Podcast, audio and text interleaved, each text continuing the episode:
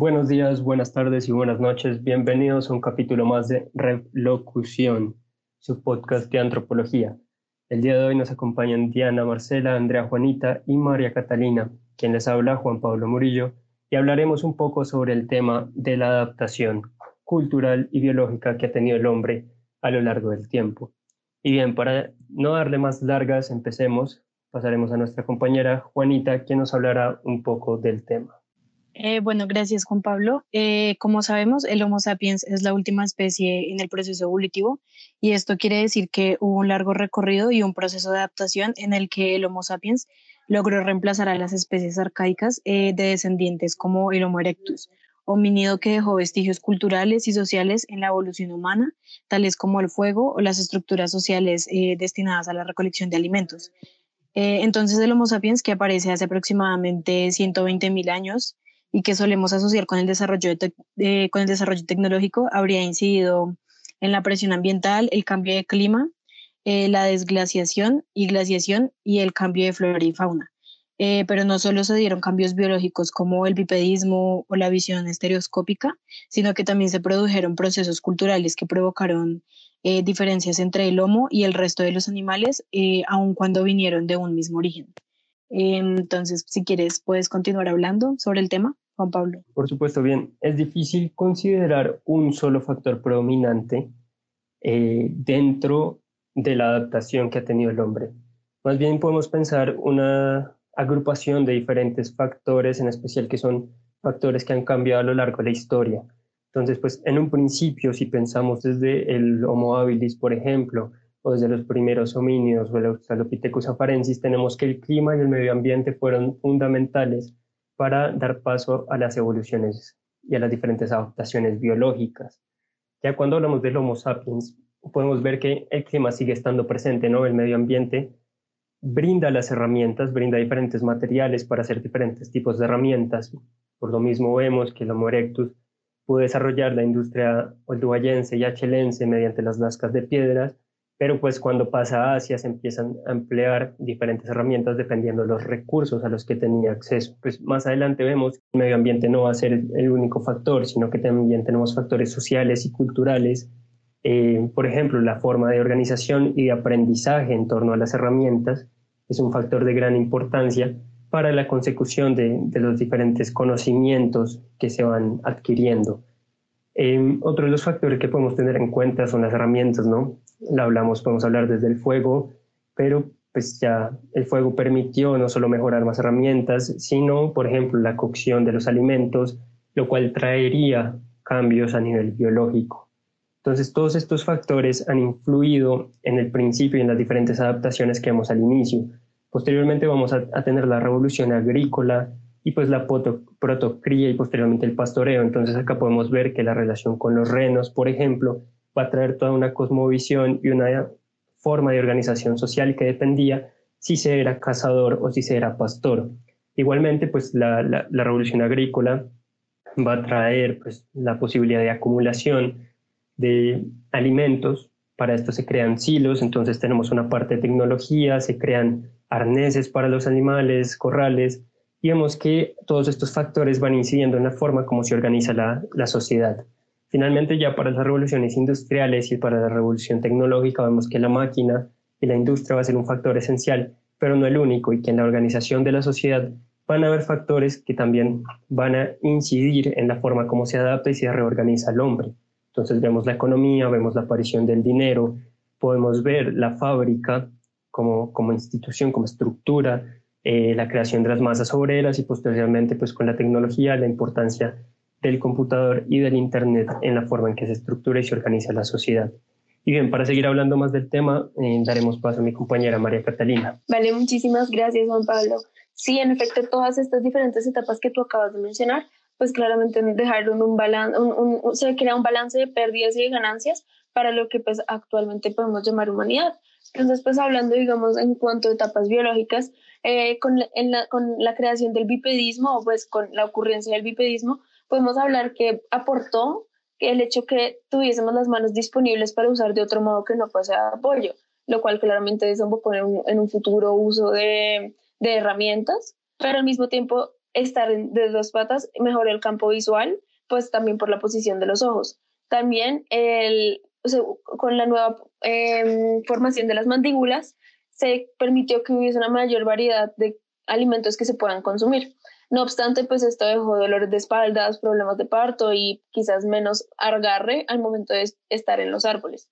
Ahora bien, digamos en la siguiente etapa que es ya con la creación del género Homo, se podría hablar que pues se como una mejor regulación de la temperatura, se pudo enfrentar de una mejor manera las condiciones adversas a las que estos se tuvieron que enfrentar, lo cual permitió, que estos colonizaran nuevos territorios.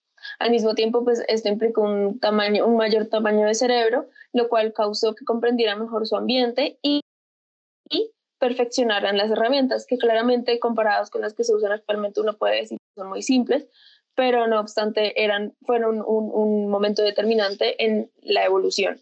Al mismo tiempo que ya no se necesitara el jadeo, permitió que se hiciera una producción que pues es lo que actualmente llamamos comunicación. Pues no obstante, esto también tiene otras desventajas que pues claramente el mayor tamaño de cerebro implica mayor consumo de energía y también implica un mayor tamaño de cráneo, lo cual eh, terminaba en un mayor riesgo de parto para los individuos. Eh, ahora bien, ya cuando se habla del género sapiens o de los neandertales, se puede ver que estos hicieron uso de hierbas medicinales, lo cual sigue estando hoy día. Eh, al mismo tiempo hubo un, un, mejor mantenimiento del calor, una mayor resistencia al dolor y finalmente un dominio de mayor territorio, lo cual pues claramente permitió que después se colonizara básicamente casi que todo el mundo. Por eso es que se puede decir que somos una especie cosmopolita. Obviamente se puede eh, decir que estas especies, eh, claramente hablando de los neandertales, les faltaba imaginación. Incluso cuando habían pinturas rupestres, no se puede llegar a decir que tuvieron, tuvieran esa misma capacidad que tiene el Homo sapiens. Ahora bien, hablando de etapas culturales, se puede hablar primero eh, de la revolución neolítica, en donde se hizo el dominio del fuego, y claramente esto implicó que existiesen asentamientos más seguros, ya que se usaba el fuego para ahuyentar predadores, eh, también, como ya nos había comentado nuestro compañero, que ya no se, pudieran cocinar los alimentos, entonces ya no se comía crudo, lo cual claramente implicó muchísimos cambios fisiológicos en nosotros y eh, pues se hizo un alargamiento en las horas de luz. Pues también esto desembocó en que como eh, se era muy torpe al manejar el fuego, hubo muchas quemas en el ambiente.